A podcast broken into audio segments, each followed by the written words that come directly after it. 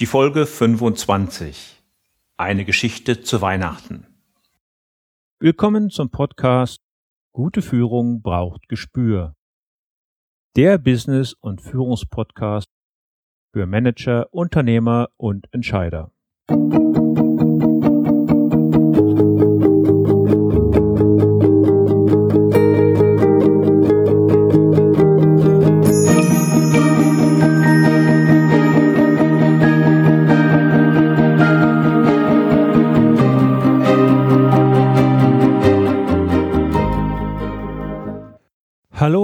herzlich willkommen.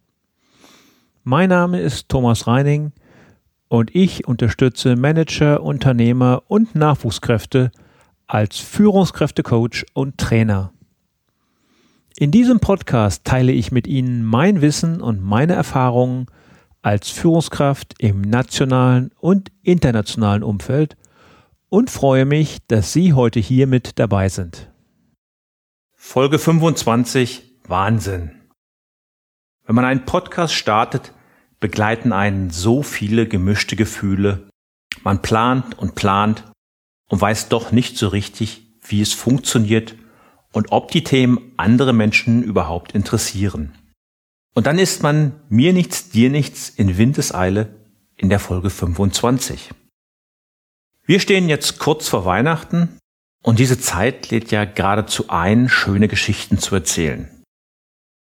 Ich werde Ihnen heute allerdings keine Weihnachtsgeschichte erzählen, möchte jedoch das Thema Führung in dieser Woche in eine etwas andere Form bringen. Bevor wir starten, will ich mich kurz bedanken. Ich weiß, dass viele Leute gerne diesen Podcast hören, aber nur wenige nehmen sich dann die Zeit, eine Rezension oder auch eine E-Mail zu schreiben und mir ein Feedback zu schenken. Das ist auch gar nicht weiter schlimm, Oftmals wird es auch nur als viel zu kompliziert empfunden, aber umso mehr habe ich mich über eine E-Mail gefreut, die mich in dieser Woche aus Thailand erreichte. Ja, Sie haben richtig gehört, aus Thailand. Sensationell. Karin Lux, eine Schweizerin, schrieb mir, sehr geehrter Herr Reining, verbringe gerade drei Wochen an einem Strand in Thailand und mache regelmäßige und lange Strandspaziergänge vorbei an freundlichen Hunden und höre dabei ihre Podcasts. Die sind einfach super und sollten im Auto jeder Führungskraft als Endlosschlaufe laufen. Sehr gut verständlich und sehr inspirierend. Herzlichen Dank, Karin Lux. Das Feedback auf iTunes muss leider warten. Das Internet ist hier unbeständig. Ich habe mich riesig gefreut, nicht nur in Deutschland oder dem deutschsprachigen Raum gehört zu werden, sondern dass ich sogar mit nach Asien genommen werde.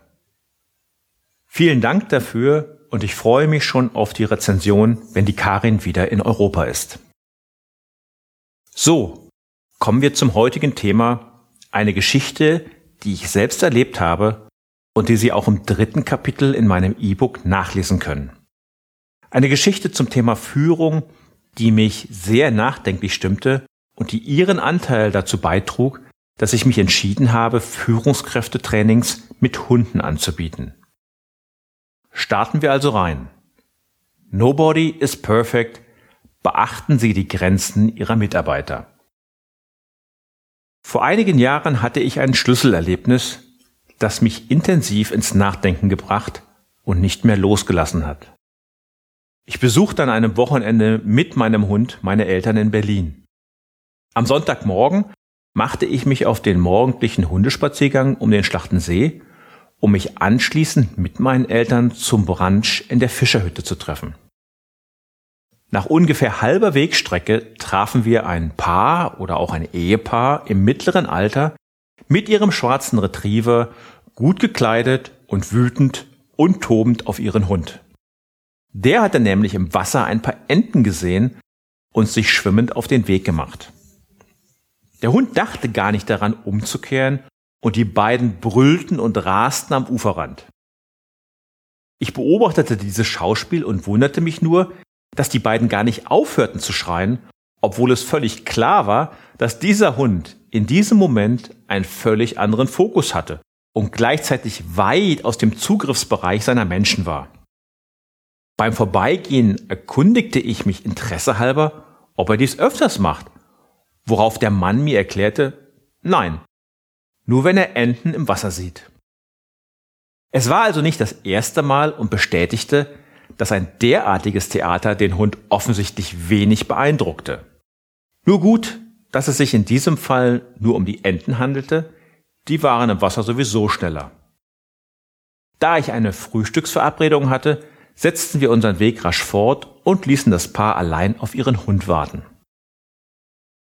Am Auto angekommen, zog ich noch Gummistiefel und die Hundejacke aus, setzte die Mütze ab und die Brille wieder auf und betrat als ein ganz anderer das Restaurant.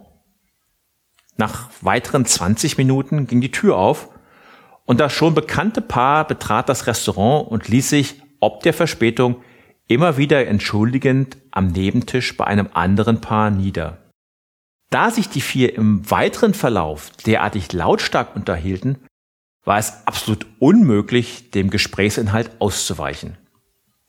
Es ging ums Geschäft und wie schwierig es ist, geeignete Mitarbeiter zu finden.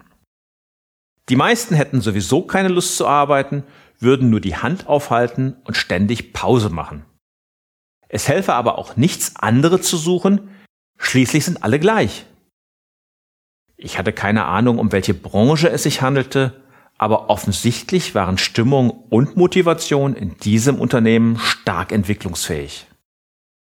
Ich war über die Ausführungen fasziniert und bekam den Eindruck, dass der Chef sich selbst nicht für dieses Klima und die Stimmung verantwortlich fühlte. Für ihn lief das Problem am anderen Ende der Leine. Alles eine Frage der Perspektive eben. Ich will mich auch gar nicht anmaßen, die mir unbekannten Umstände zu bewerten. Meine Gedanken kreisten nur immer wieder um die erste Begegnung mit dem Hund und den Enten. Der Mann wusste, wie sein Hund in dieser Situation reagiert oder reagieren könnte und war nicht in der Lage, dieses Verhalten zu unterbinden.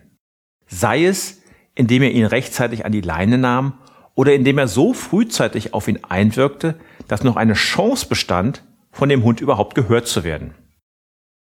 Diese lebhafte Begebenheit verdeutlicht sehr gut, wie schwierig es ist, ein Ziel zu erreichen, wenn jemand aus dem Team ausschert, sein Ding macht, aber auch, wie es dem Führenden nicht gelingt, die Situation zu kontrollieren. Führen bedeutet auch beschützen, sich um die anderen zu sorgen und sicherzustellen, dass das gesamte Team gemeinschaftlich an einem Ziel arbeitet und es dann gemeinsam erreicht.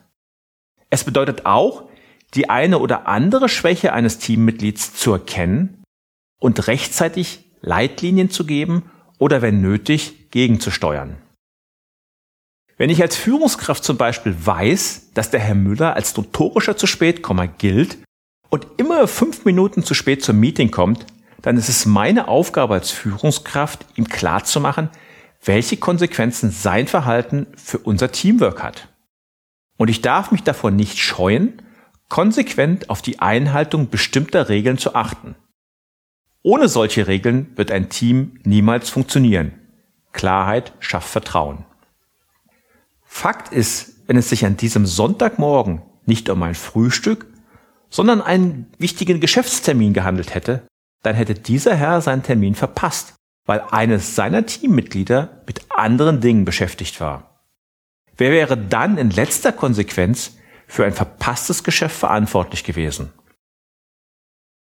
Soweit diese Geschichte.